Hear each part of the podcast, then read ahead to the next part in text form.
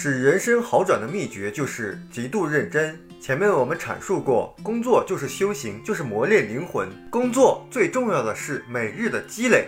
人生非同儿戏，要做成事情绝非一朝一夕之功。正因如此，如何过好每一天就变得尤为重要。一九五五年，昭和三十年，稻盛先生大学毕业后，经大学恩师推荐，进入京都一家名为松风工业的绝缘瓷器制造公司工作。该公司成立于一九零六年，明治三十九年，创始人是松风嘉定，是一家颇有历史的企业。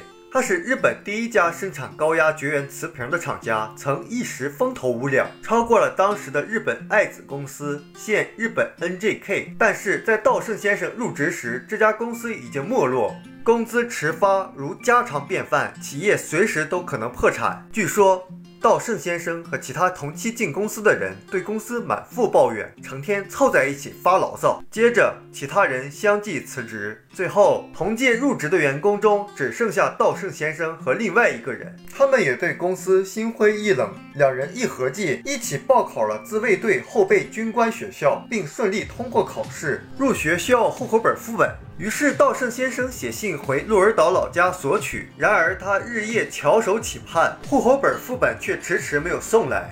结果，同届入职的新员工中，只有稻盛一个人孤零零的被迫留了下来。稻盛先生的户口本副本迟迟没有送来的原因是，稻盛先生的哥哥认为家里千辛万苦的供他读大学，他还是在大学老师的举荐下才好不容易进的这家公司，却连半年都坚持不住。真是太没出息了。于是他就没有理会道圣先生的来信。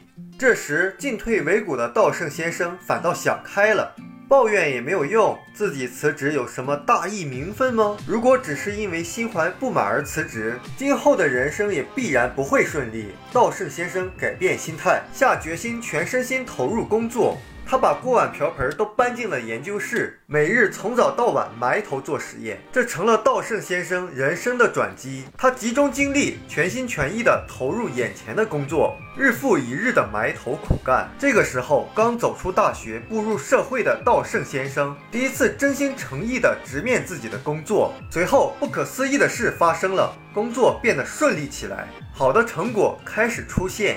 稻盛先生因此得到了上级和同事越来越多的夸奖，对工作的兴趣也越发浓厚，因此更加努力，从而又做出了好成绩。在不知不觉中，想要辞职，我的人生将何去何从之类的负面情绪和疑问，全都不可思议的烟消云散了。在对前途感到不安、对现状感到不满之际，我们不应该抑郁消沉，而应该以极度认真的态度面对每一天。这一点非常重要。越是极度认真地投入工作或学习，人生就会越快好转。稻盛先生以亲身经历体验到，仅有认真是不够的，只有达到了极度认真的程度，我们才能下定决心绝不虚度仅有一次的人生。只有坚持这种愚直的人生态度，人才能抓住改变自己一生的机遇。我们书友会希望用十五年时间带动。动一亿人读书，改变思维，思考致富，和一千个家庭共同实现财务自由。快来加入我们吧！